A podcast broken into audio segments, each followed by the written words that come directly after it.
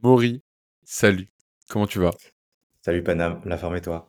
Bah écoute, au top. Je suis hyper content euh, de te retrouver dans cet euh, nouvel épisode de Secret d'agence. D'ailleurs, mettez 5 étoiles sur le podcast, ça fait plaisir.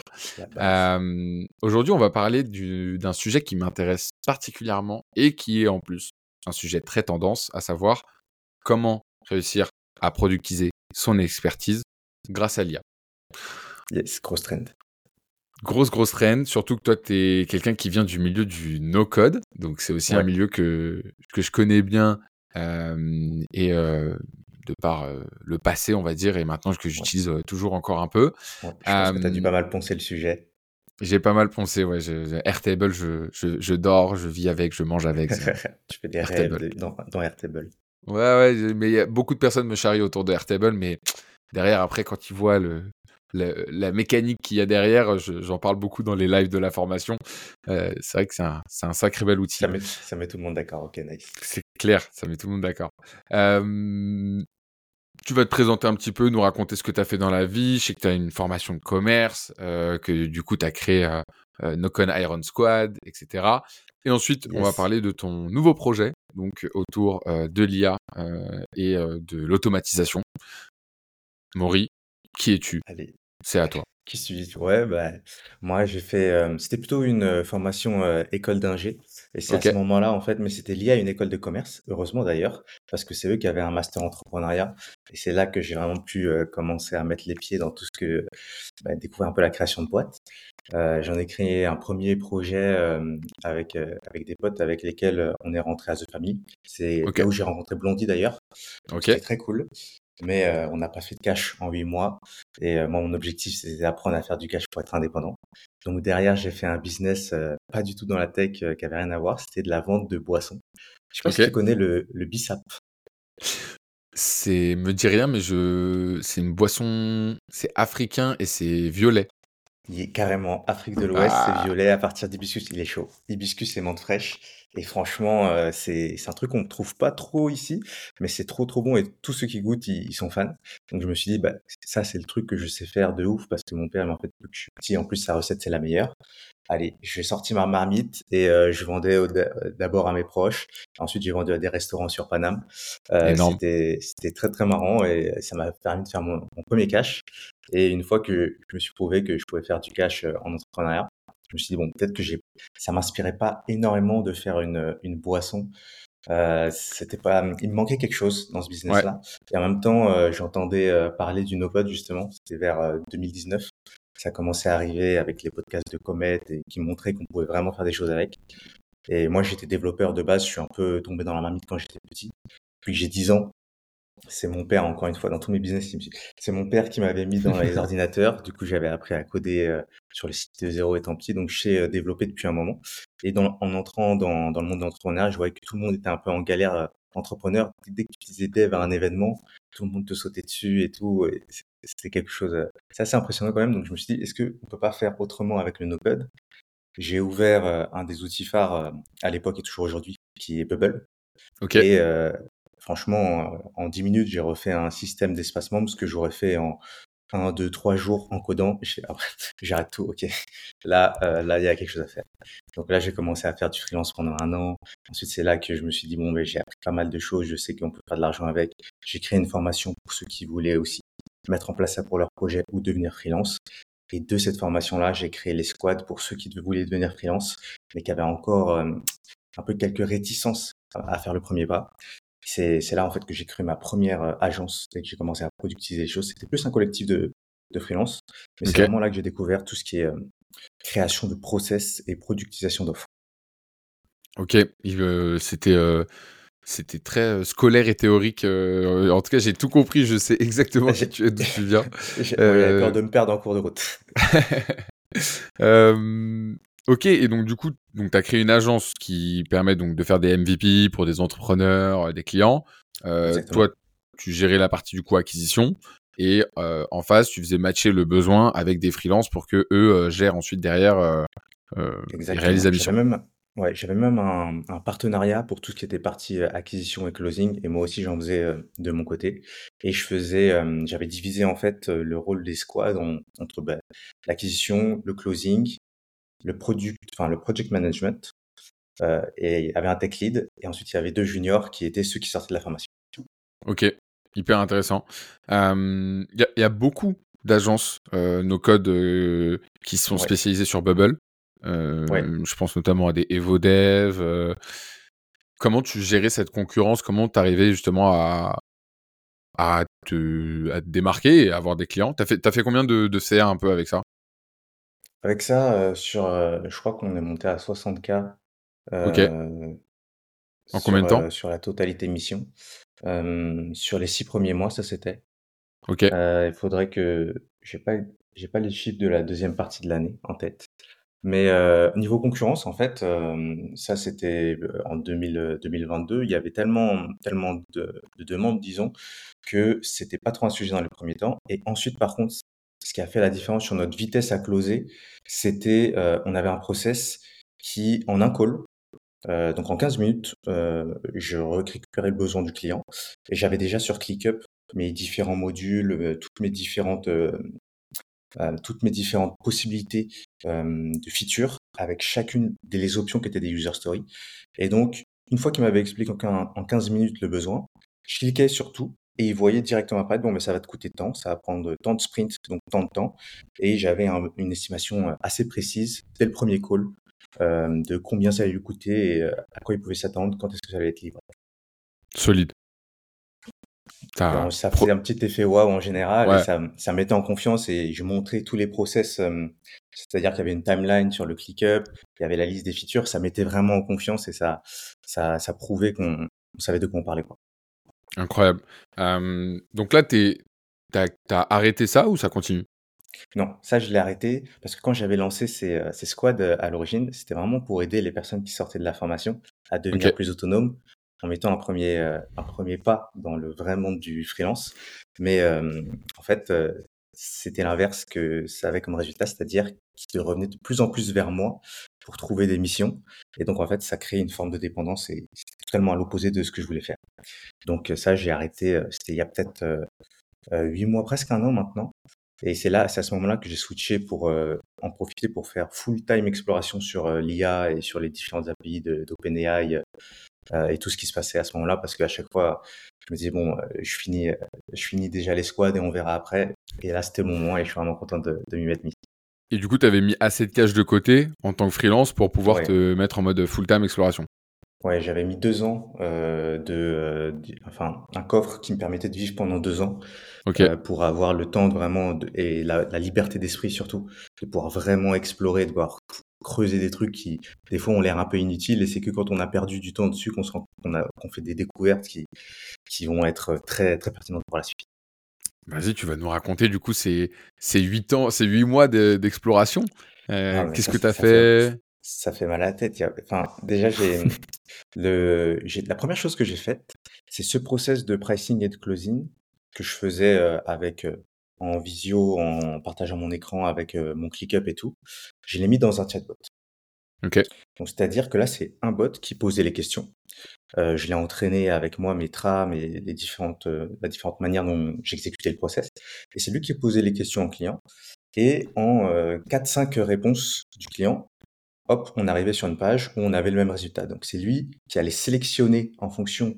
Euh, la première chose, c'est qu'il génère un brief et il utilisait ce brief pour aller sélectionner dans la base de features qu'on avait les bonnes features. Donc typiquement, ah ben là il a besoin d'un espace membre. Dans cette feature, les user stories. Ah là j'ai besoin euh, d'une double authentification par SMS, ce genre de choses. Et donc il sélectionnait tout ça et il affichait directement ça va coûter tant, ça, va, ça va prendre tant de temps à déployer. Donc, il me remplaçait, moi, sur ce rôle-là. Ok, mais donc, du coup, euh, ton, le client, il parlait directement au chatbot? Directement au chatbot, exactement. Sur le site? Ouais, en full autonomie. Ok. Et en fait, euh, comme là, je l'utilisais plus pour moi puisque j'avais mis en pause les squads, je l'ai fait pour le mettre, par exemple, dans les mains de mon ancien partenaire. et donc, c'est veut dire, je l'ai productionné en mode il s'adapte à ton euh, à tes fonctionnalités que toi tu es capable de faire en fonction de ta stack et aussi à ton euh, ton TJM pour que le prix euh, et ta et ta vélocité de production pour que mmh. toutes les stats soient raccord avec ce que tu proposes comme. Ok, donc tu as, un générateur de devis, enfin, tu as une, une création d'expression de besoin euh, automatisée. Exactement ça. Ok. Et à la fin, avec le bouton export PDF devis directement, et, comme ça, ça part. Ok, incroyable. Euh, T'as fait quoi d'autre? Alors ça, c'était le premier truc. Euh, ensuite, la suite, bah, c'était toute la génération de le cahier des charges. Parce que ça aussi, c'est un truc qui prenait extrêmement de temps. Donc là, en fait, on avait l'étape, OK, je sais quelle feature je vais faire, j'ai quel user story. Mais derrière, il y a tout ce qu'on appelle des critères d'acceptation. C'est tous les petits détails auxquels il faut penser normalement en amont pour éviter qu'on se rende compte de ça à la livraison, que quelqu'un dise, ah, mais je pensais que ça c'était inclus. Enfin, pour éviter tous les quiproquos. Et euh, ça, c'est une tannée à faire parce que c'est des trucs euh, tout bêtes, mais genre, euh, voilà, là, ok, on, fait un système d'espace membre, c'est telle page et tout, on a les maquettes. Ok, mais ça va charger en combien de secondes? Parce que si tu le fais, ça charge en 4, en 4 secondes, ben, le client va être, mais non, c'est lent. Qu'est-ce que c'est lent? Donc, on définit tous ces détails-là, et ça, c'est chiant. Et donc, pareil, hop, c'est l'IA qui a fait, on, on revient sur cette interface de chat, et maintenant, pour chaque feature, en fonction des user stories, le bot va poser des questions, il va, ah, mais là, ça va, bah, ça va charger en combien de temps? Ah, mais là, et tel cas d'usage, il se passe quoi? En fait, il va poser toutes les petites questions qu'on mmh. pourrait oublier et il va tout fixer tous les détails et comme ça, on va pouvoir rédiger un super cahier des charges et l'exporter sur Notion qui soit hyper exhaustif. En fait, l'idée, c'est de le donner même à, le filer à n'importe quel dev et qu'il ait aucune question à poser, que tout soit super explicite. Et comment, ça, ça veut dire que tu pars du postulat que pour créer un bon cahier des charges, il faut passer beaucoup de temps avec le client. Euh, mais comment tu t'affranchis un peu du fait que bah, parfois le client il sait pas vraiment ce qu'il veut et entre le projet qu'il a dans sa tête et le projet qu'il a dans le cahier des charges, il y a un peu de monde. C'est ça. Et en plus, euh, toi, tu es l'expert. Donc, tu dois le conseiller sur ce qui est mmh. le plus pertinent pour lui et tu dois l'amener à cette meilleure décision. Et en fait, ça, c'est des, c'est dans chaque chatbot, il posait les questions, mais en fait, il faisait aussi des suggestions des suggestions de réponses. Et pourquoi c'est le plus pertinent euh, Pourquoi c'est le plus optimisé en fonction bah, pour ton pour ton projet Pour en fait ça c'est mieux. Et donc euh, l'assistant il était pertinent à entre 80 et 90 donc c'était déjà un très bon résultat. Euh, mais là pour moi, ça c'était un outil que je mettais dans les mains des project managers et qui ne devait pas être utilisé par le client tout seul. C'est le mmh. project manager qui fait le relais et qui mmh. permet de, de, de rajouter euh, les 10% qui manquent pour être sûr qu'on on a vraiment les meilleures décisions et éviter de faire des, des spécifications euh, inutiles ou de, de, mettre en place des choses qui ont peu de valeur ajoutée et trop de complexité technique. Quand j'ai préparé l'épisode, euh, j'ai regardé pas mal de tes vidéos et j'ai vu que tu utilisais beaucoup N8N pour les process. Et ah maintenant que je comprends le nombre d'allers-retours et le nombre de, de chemins qu'il y a, je comprends pourquoi tu as choisi N8N pour pas ah, bah payer euh, euh, des millions et des millions. Des crédits make, mais à une vitesse, ça aurait été euh, phénoménal. du coup, ouais, en fait, pour moi, N8N, ça a été vraiment une libération. Enfin, ça m'a débridé en, me disant, bah, j'ai plus besoin de me poser la question, est-ce que ça va coûter beaucoup de, bah, de crédits d'unit Si je veux, je fais tourner mon workflow toutes les minutes dans le cas où j'ai pas de webhook pour, pour avoir des choses plus euh, instantanées et, je suis libre totalement sur ce point-là. Donc ça, a vraiment débridé ma créativité, on va dire. Parce que N8N, tu le fais tourner dans le cloud ou sur ton ordi? Je le fais tourner dans le cloud. Je le fais tourner complètement dans le cloud et c'est sur un hébergement euh, render. Euh, donc en plus, pour l'instant, j'utilise la version gratuite et ça suffit largement pour, pour mes process perso. Okay. C'est pas des, des, trucs qui, j'ai pas 10, 18 000 clients qui sont dessus et qui nécessiterait d'augmenter un peu la puissance. Et pour l'instant, c'est très, très bien. Ok, donc en fait, toutes tes automatisations sont gratuites. Ouais, carrément. Vraiment, et c'est vraiment 0 dollars par mois, quoi. Ok. Bon, pour ceux qui nous écoutent et qui se disent ouais c'est magique, sachez qu'il y a quand même une barrière à l'entrée qui est un peu plus complexe sur N8N que sur Make ou sur Zapier. Mais pour ceux qui veulent faire de l'automatisation, euh, ça vaut le coup euh, clairement de, de deep dive ça. Surtout que ChatGPT euh, connaît très très bien N8N, donc faut pas hésiter. En fait, c'est à chaque fois, dès qu'il faut faire du formatage de données, là où sur Make, sur Zapier, on a des fonctions qui sont toutes faites, qui vont nous permettre de faire ça. Dans, enfin, dans N8N, il faut écrire un morceau de code.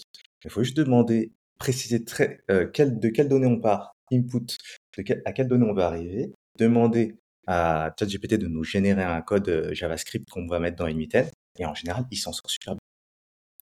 Magnifique. Super conseil. ok, donc ça c'est donc ok, donc tu as un délire pour closer des clients, un process pour euh, générer euh, des, euh, des cahiers des charges. T'as quoi d'autre? Et là, bah, ensuite, je m'apprêtais à faire un peu toute la suite, donc c'est-à-dire, euh, ce que j'avais dans le pipe, c'était de la génération de, de maquettes Mmh euh, avec une extension Figma. Donc ça, Mmh. j'ai pas eu le temps de d'expérimenter. J'ai eu le temps d'expérimenter la génération de documentation. Dans le Ouais. process que j'avais dans les No Code Hero Squad, en fait, c'était le tech lead qui allait générer la documentation en Mmh. amont du dev du sprint pour la fournir euh, au, au dev junior qui allait pouvoir partir d'une archi- une architecture qui avait été bien pensée, bien mise en place, et ensuite qui, avait, qui allait la compléter avec tous les détails. Donc pareil, j'avais la génération de la documentation euh, avec GPT.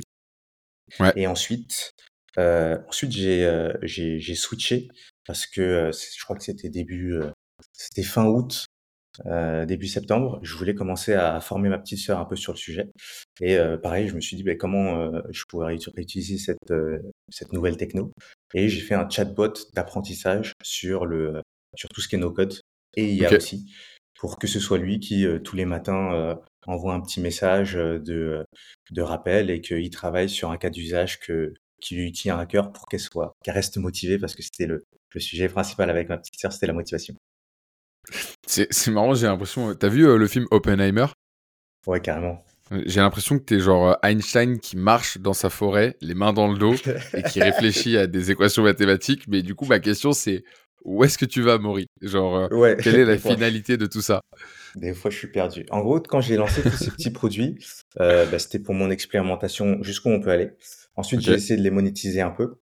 Ouais. Donc, euh, j'ai euh, j'ai commencé à vendre, euh, c'était en lifetime deal. Euh, mais en fait, euh, moi, j'ai un petit problème.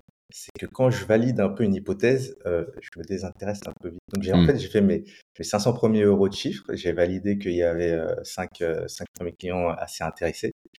Et j'ai périclité justement sur le, sur le chatbot d'éducation parce que euh, ça m'excitait de fou.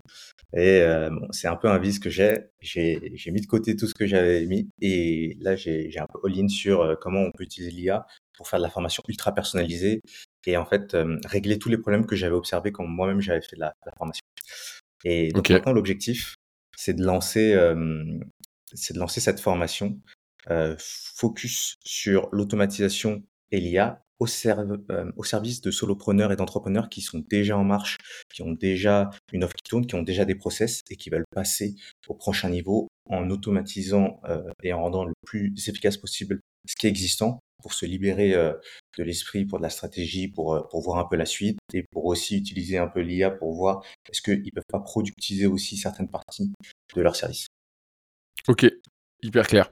Euh, J'aimerais du coup qu'on deep dive ensemble sur le justement comment faire un bon processus. Ok. Euh, Dis-moi si je me trompe, mais bon, t'as as de la chance, c'est aussi un peu mon, mon expertise. Euh, globalement, t'as plusieurs étapes. La première, Ouais. c'est poser sur papier ton processus. La deuxième, c'est te demander est-ce que c'est un- une partie de ce processus doit être fait de manière automatique ou manuelle. Si elle doit Ouais. faire être fait de manuel, quelles sont les règles de gestion? Donc, à savoir quel est le schéma de processus qu'il y a accordé et quel est l'arbre de décision que tu dois faire. Ensuite, tu dois avoir un espace de documentation de ce processus parce que quand Martine de la compta part au ski et qu'elle est la seule à gérer le VBA, bah après plus personne touche au fichier Excel, on en recommence un. Et ensuite, maintenant, il y a le dernier kilomètre qui, du coup, euh, pour toi, c'est plutôt euh, la création de l'autoroute avec l'IA. Ouais. Est-ce que tu es d'accord avec moi sur ces étapes? Ou est-ce que tu as des là, trucs en plus? On part d'un process qui est bien identifié, donc euh, on a Ouais. passé l'étape d'expérimentation, c'est maîtrisé euh, carrément. D'ailleurs, c'est, je sais pas si tu utilises ça aussi de ton côté, le, le- la terminologie de SOP, Standard Operating Procedure. Ouais, complètement. Ok. Comment. Alors, du coup, tu as parlé justement de la phase d'identification. C'est un vrai sujet, la phase d'identification, mais on va y revenir juste après. Euh, Déjà, de ton côté, comment tu t'organises quand tu veux automatiser une étape? C'est quoi, toi, ton funnel? Alors, quand je veux automatiser une étape, c'est vraiment, bah, j'identifie euh, un peu bah, qu'est-ce que j'ai en input et qu'est-ce que je veux en output. Donc, en entrée, alors je pars de quoi? Je pars de quelles données? Est-ce que c'est une discussion euh, avec le client? Est-ce que c'est euh, peut-être en entrée, je peux aussi avoir le résultat d'un autre process, donc une vidéo YouTube qui a été terminée de monter.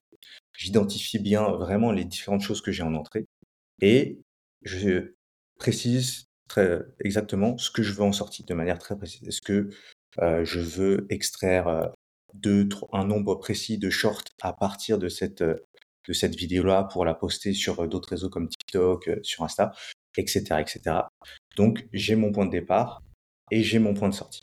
Et ensuite, tout, le, tout le jeu, ça va être de se dire, OK, de résoudre l'énigme de quelles étapes intermédiaires je mets en place pour arriver là. Euh, donc maintenant, moi, maintenant, j'ai une, disons, j'ai une, une recette un petit peu qui tourne toujours euh, autour des mêmes principes. C'est que dès que je vais automatiser un process, en général, maintenant, j'essaye de mettre euh, donc mes, mes, process automatisés dans des chatbots pour que mmh. l'interaction avec eux ce soit via, via un chat, via Telegram, parce que c'est assez naturel et ça se fait assez bien. Euh, que j'ai un suivi de tout le, un historique de tout ce qui se passe sur un dashboard Notion. Et, que derrière, et que derrière, tout soit piloté par mon N8N. Et si j'ai besoin de faire du web scrapping poussé, aussi euh, Automa. Automa, ok, pour euh, le web scrapping. Ok. Automa.site. Hyper clair. Qui, ouais, qui est un peu le N8N du web scrapping, qui est assez fou et qui est open source en plus. Même si tu as un, workflow que tu as, as, fait, tu peux le transformer en extension Chrome directement depuis l'outil. Euh, c'est le l'emoji, elle est euh, noire et blanche, c'est ça? Ouais, carrément. Ok. Je, je, me souviens d'avoir un peu euh, tâtonné ce, ce truc-là. Alors c'est pareil pour ceux qui savent pas. Donc du coup, le web scrapping, c'est le fait de extraire de la donnée sur un site internet. Et c'est en fait, c'est comme dans l'automatisation. Déjà, c'est un pan indépendant de l'automatisation. Évidemment, les sites internet ne sont pas très fans du fait qu'on arrive à faire ça. mais ça peut vous permettre de récolter beaucoup de données, surtout dans des workflows un peu plus complexes, c'est-à-dire euh, il y a une information qui est disponible une fois que j'ai cliqué quelque part. Donc là, ça fait du web scrapping un peu plus euh, en cascade. Et vous avez en gros des extensions qui vous permettent de scraper de la donnée très rapidement et très basiquement, comme Instant Data Scrapper, qui est une espèce de Pokéball euh, qui vous permet de récupérer de la donnée. Et après, il y a d'autres, euh, plein d'autres outils, UiPath, euh, Automa. Euh, il y a des, c'est quoi le truc de l'araignée là? Il y a un truc d'araignée en, format d'araignée. pas, je vois ce que, tu veux dire. Non, c'est pas Scribe. Je l'ai utilisé à un moment, il était pas mal pour scraper les, les, réponses Google. Il était ouais, je sais, je sais plus comment il s'appelait. bref. Et en, effet, c'est toujours pareil, c'est que plus c'est simple à faire, moins vous allez pouvoir vous allez pouvoir avoir euh, de possibilités et euh, plus c'est compliqué, plus euh, vous allez pouvoir faire de, belles choses. Moi, c'est vrai que pour tout te dire, j'avais utilisé UiPath pour faire du scrapping. Ok. à l'époque, j'utilisais, j'utilisais beaucoup UiPath pour mon, ancien, mon ancienne vie quand j'étais consultant. et j'avais scrappé, en fait, sur Doctolib. J'ai une connaissance qui l'utilisait beaucoup. Et en fait, sur Doctolib, pour avoir l'adresse email de tes patients, tu es obligé de cliquer sur la fiche et d'aller chercher l'email. Ouais. J'ai lancé UiPath toute la nuit euh, sur cette euh, base de données-là, où il allait du coup cliquer sur chacun des patients, récupérer l'email et il l'écrivait dans un Excel. Enfin, en gros, il l'écrivait dans une base de données virtuelle et à la fin du workflow, il écrivait l'ensemble euh, du CSV dans un Excel. Et en fait, il y a Doctolib a été très content. Ouais, il y a un détecteur dans Doctolib qui dit «Hmm, c'est marrant, t'as pris du Red Bull aujourd'hui, t'es rapide. Ouais. Et en fait, euh, tu vois, c'est ça. Et avec UiPath, en fait, j'ai juste rajouté un délai de deux secondes à un endroit du workflow. Et en fait, euh, après, c'est, je l'ai fait tourner toute la nuit et c'était, c'était carré. Ça, c'est trop marrant. Tu peux même, dans Automat, tu peux même mettre des délais euh, avec un temps, un, rand, un random, entre 500 millisecondes et 900 millisecondes ou attendre un petit peu. Et il y a effectivement tout cet aspect, en plus de récupérer des données, c'est faire des actions. Donc, c'est-à-dire, même mmh. si je dois remplir un formulaire pour des, enfin, il y en a même déclaré euh, des, euh, des impôts sur des sites officiels ou juste remplir un formulaire de manière, mais que c'est chiant de le faire tout le temps à la main, bah, c'est aussi hyper utile pour ça. Ouais, ouais, c'est clair. Ok. Du coup, j'ai dans l'écosystème de The Quest, on a donc une partie où on crée des startups et une partie où on crée des agences. Là, on est plus en train de parler de la partie justement où on fait des agences on forme les entrepreneurs à, monter des agences et euh, on en a nous aussi en, dans notre écosystème qu'on développe. Et dans l'une des startups qu'on développe euh, dans euh, ce batch de cette année, il y en a une qui s'appelle Shiny Lazy, qui est justement un, tool de RPA oh. dont la promesse c'est de automatiser n'importe quelle action sur ton browser. Et en fait, il a développé une technologie qui analyse ce que fait l'utilisateur. Et à la fin de la semaine, il lui dit Ok, bah, j'ai compris ce que tu avais fait. Voici ah, l'automatisation. C'est pour dire, euh, de, enfin, c'est pour, euh, ça ciblait les employés pour dire, bah, pour 70 euh, balles par mois ou un truc comme ça, ça te remplace au taf sur plein de petites tâches et comme ça tu vas devenir super Exactement. Ok, ouais, j'ai vu ça. Donc là, c'est pour le, pour le coup, ça marche super bien. Il y a un super product market fit. le CEO à la tête de ça qui s'appelle Antoine est un, juste une bombe. J'ai jamais vu un entrepreneur aussi bien coder et aussi bien vendre. c'est assez, assez impressionnant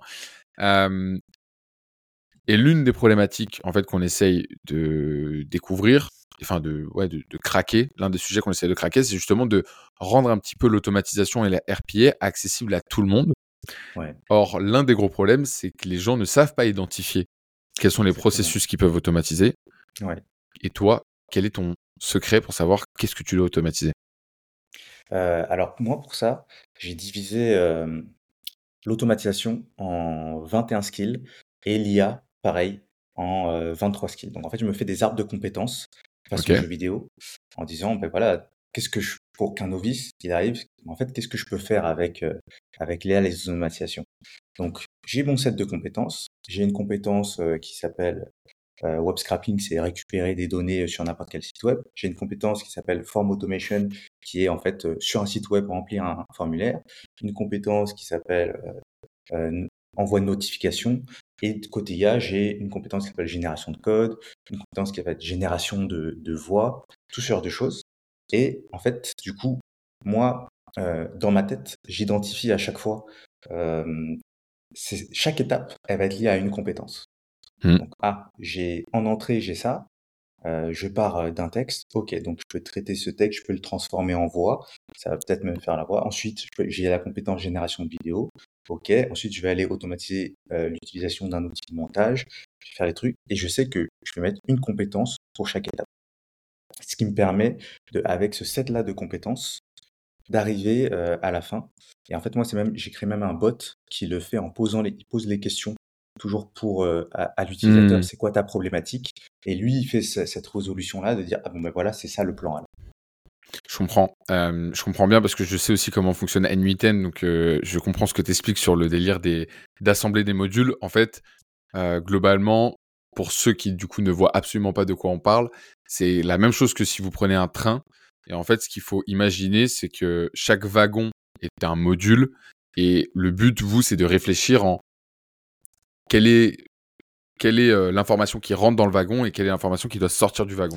Donc, si vous prenez une personne qui traverse tout un wagon, ok, à un moment donné, il est en bleu, ensuite il doit être en rouge, ensuite il doit être euh, sous forme liquide, ensuite il doit être euh, sous forme gazeux, etc., etc., pour arriver jusqu'au bout.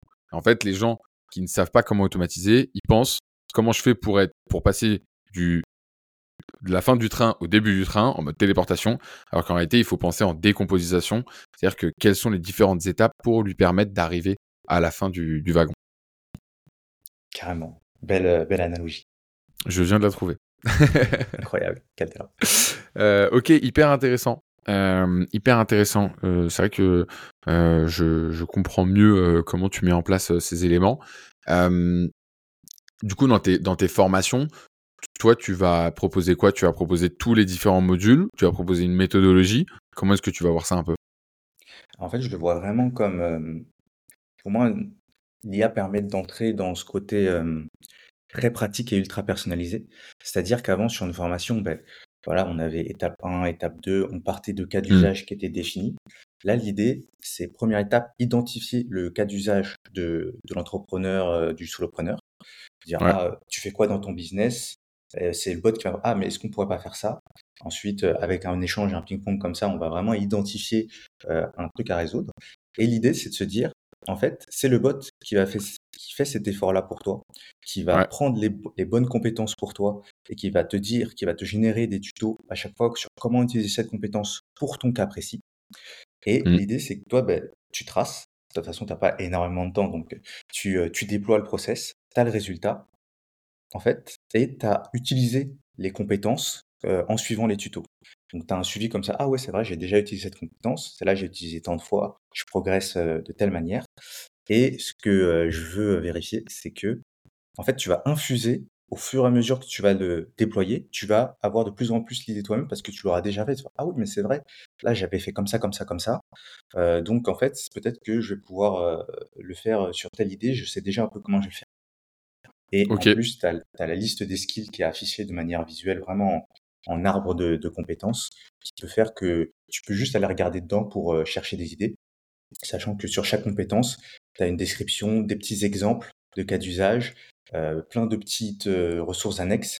Si tu veux un peu faire de la divergence et aller explorer un peu de manière libre pour aussi que ça déclenche un peu des, des étincelles.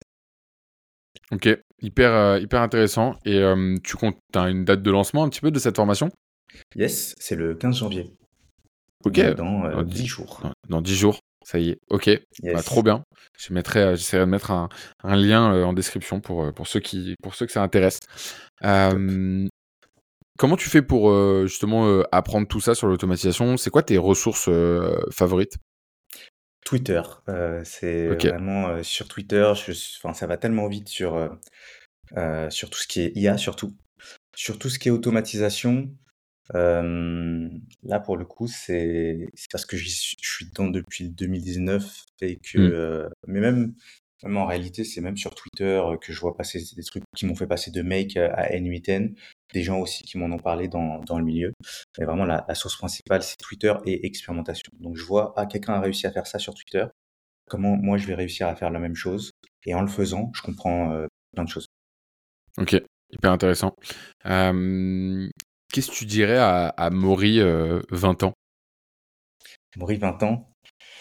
Bah, j'ai pas envie qu'il fasse des trucs de différents. En vrai, je suis content de là où je suis arrivé, donc euh, je laisserai passer. Mais mais euh, de plus euh, de s'autoriser à suivre son intuition et à perdre du temps. Euh, vraiment à explorer des choses où on n'est pas sûr que que va y avoir un ROI tout de suite, parce qu'en fait c'est toujours ce qui a, ce qui a marché le plus.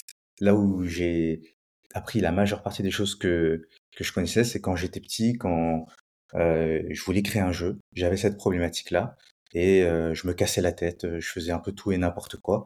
Et au final, je réussissais à craquer des trucs. Et ce serait vraiment de, de, de suivre un peu ses, ses et sa curiosité surtout.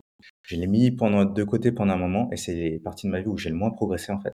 Et là, depuis que j'embrasse vraiment ma curiosité et que je la suis, euh, ça déroule super bien. Donc c'est vraiment de suivre sa curiosité et de dédier euh, une grande partie de mon temps. Et tu penses que tu l'avais pas suivi parce que quoi Manque de confiance en toi, manque de temps?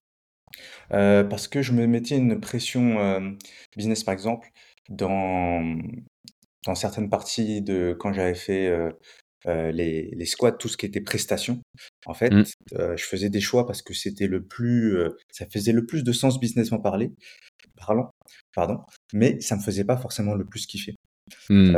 et en fait, je me cramais. ça marchait bien puisque effectivement c'était rationnel, mais moi en termes d'énergie, ça me ça me prenait pas mal et, et je me je me cramais très très vite et et au final, euh, en faisant des trucs euh, un peu moins profonds et, moins long terme. Mmh. Ok, je comprends. hyper intéressant. merci Maury. Est-ce que tu as un, dernier conseil euh, que tu pourrais donner ou que tu aimerais partager? Un mot de la fin ben, pas forcément, à part pour tous ceux qui se disent alias a l'air stylé, j'ai pas le temps de m'y intéresser. Honnêtement, dégagez un peu de temps parce que ce train-là, pour suivre ton analogie, il faut pas le louper. Euh, c'est vraiment phénoménal, euh, même très rapidement ce qu'on peut ce qu'on peut apprendre à faire avec. Donc euh, laissez-vous aller un peu votre à votre curiosité et commencez à, à, essayer de faire des petits trucs avec parce que c'est phénoménal. Plus on met les mains dedans, plus on se rend compte de ce qui est possible et plus on est impressionné. Trop bien. Merci beaucoup Maury. C'était hyper intéressant. très Merci hâte. À toi pour l'invitation. Bah écoute, euh, avec plaisir. Euh, N'oubliez pas de mettre 5 étoiles si vous êtes encore là. Ça veut dire que vous avez kiffé l'épisode. Faites, euh, faites péter. Euh, hâte de refaire un épisode avec toi pour avoir les différents chiffres sur ta formation. ça m'intéresse grave. Et puis, bon courage. Belle année. Merci beaucoup. à toi aussi, je sais que vous lancez énormément de choses à un rythme effréné, donc force et honneur. Merci, ça fait plaisir. Salut Maury. Ciao, ciao.